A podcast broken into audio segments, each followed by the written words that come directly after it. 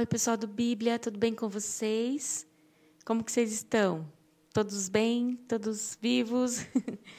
Hoje estamos na semana 52, o dia 5, e juntos vamos ler Zacarias 11, 12 e Cântico 5. Lembrando que hoje aqui nesse podcast a leitura de Zacarias 11 e 12, mas em paralelo você vai ter disponível aí no podcast um áudio exclusivo só para comentar e ler Cântico 5. Tá demais, né? A gente fez com muito carinho esse bônus aí para você, para que a gente possa intencionalmente ter por último o livro de Cânticos que fala do último, fala do tempo do fim, do amor da noiva pelo noivo. É muito legal, vale a pena, hein? Corre lá. E vamos começar então? Feche seus olhos. Pai, eu quero te agradecer pelo dia de hoje. Obrigada, Senhor, por esse momento que estamos aqui juntos para crescer em conhecimento e sabedoria, para crescermos é, em aprender o que nos faz bem, que é justamente nos parecer cada vez mais com Cristo. Obrigada, Espírito Santo, porque você cria Cristo em nós. E eu te peço, Espírito Santo, que a tua palavra no dia de hoje fale com cada coração. Nós queremos, Senhor, nos atentar ao que Zacarias estava dizendo àquela nação e aprender com esses textos aquilo que agrada o teu. Em nome de Jesus, o teu coração, Senhor. Amém. Zacarias, capítulo 11. Abra as suas portas, ó Líbano, para que o fogo devore os seus cedros. Agonize, ó pinheiro, porque o cedro caiu e as majestosas árvores foram devastadas. Agonizem cavalos de Bazã, pois a floresta densa está sendo derrubada. Ouçam o gemido dos pastores, os seus formosos pastos foram devastados. Ouçam o rugido dos leões, pois a rica floresta do Jordão foi destruída. Assim diz o Senhor, o meu Deus: Pastorei o rebanho destinado à matança, porque os seus compradores o matam e ninguém os castiga. Aqueles que o vendem dizem: Bendito seja o Senhor, estou rico. E nem os próprios pastores poupam o rebanho. Por isso, não pouparei mais os habitantes dessa terra, diz o Senhor. Entregarei cada um ao seu próprio, ao seu próximo e ao seu rei. Eles acabarão com a terra e eu não livrarei ninguém das suas mãos. Eu me tornei pastor do rebanho destinado à matança, os oprimidos do rebanho. Então peguei duas varas e chamei a uma favor e a outra união, e com elas pastoreei o rebanho. Em um só mês eu me livrei dos três pastores, porque eu me cansei deles e o rebanho me detestava. Então eu disse: Não serei o pastor de vocês. Morram as que estão morrendo, pereçam as que estão perecendo, e as que sobrarem comam a carne uma das outras. Então peguei a vara chamada a favor e a quebrei, cancelando a aliança que tinha feito com todas as nações. Foi cancelada naquele dia. E assim, os aflitos do rebanho que estavam me olhando entenderam que essa era a palavra do Senhor. Eu lhes disse: Se acharem melhor assim, paguem-me se não, não me, não me paguem. Então eles pagaram 30 moedas de prata.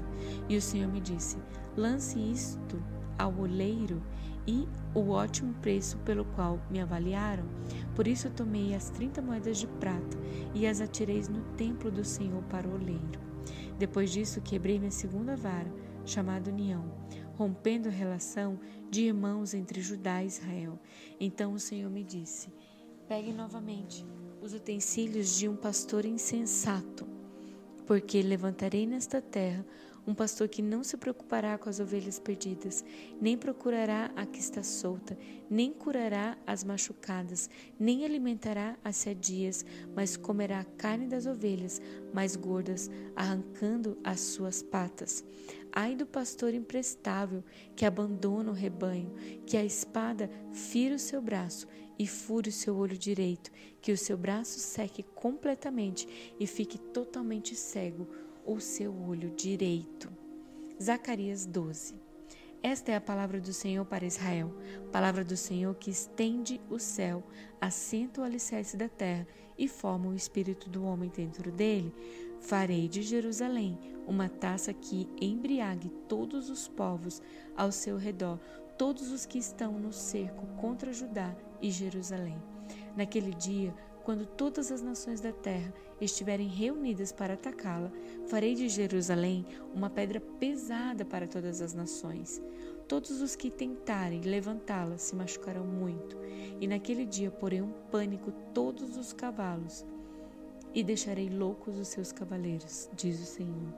Protegerei o povo de Judá, mas cegarei todos os cavalos das nações. Então os líderes, de Judá pensarão: os habitantes de Jerusalém são fortes, porque o Senhor dos Exércitos é o seu Deus. E naquele dia eu farei que os líderes de Judá sejam semelhantes a um braseiro no meio de um monte de lenha, como uma tocha incandescente entre gavetos. Eles consumirão a direita e a esquerda, todos os povos ao redor, mas Jerusalém permanecerá intacta em seu lugar. O Senhor salvará primeiro as tendas de Judá, para que a honra da família de Davi e dos habitantes de Jerusalém não seja superior à de Judá. Naquele dia, o Senhor protegerá os que vivem em Jerusalém, e assim o mais fraco deles será como Davi, e a família de Davi será como Deus, como o anjo do Senhor que vai adiante deles. Naquele dia procurarei destruir todas as nações que atacarem Jerusalém, e derramarei sobre a família de Davi e sobre os habitantes de Jerusalém um espírito de ação de graças e de súplicas. Olharão para mim aquele a quem traspassaram e chorarão por ele como quem chora a perda de um filho único, e se lamentarão amargamente por ele como quem lamenta a perda do filho mais velho. Naquele dia, muitos chorarão em Jerusalém, como os que choraram em Haddad Rimon, no vale de Megido. Todo o país chorará. Separadamente, cada família com suas mulheres chorará. A família de Davi com suas mulheres, a família de Natã com suas mulheres, a família de Levi com suas mulheres, a família de Simei com suas mulheres e todas as demais famílias com suas mulheres. Glória a Deus pela palavra no dia de hoje. Deus abençoe a sua vida. Não se esqueça de ouvir lá a, o podcast exclusivo de Cantares 5, comentado versículo por versículo, muito especial, gravado para você. Deus abençoe sua vida e até amanhã.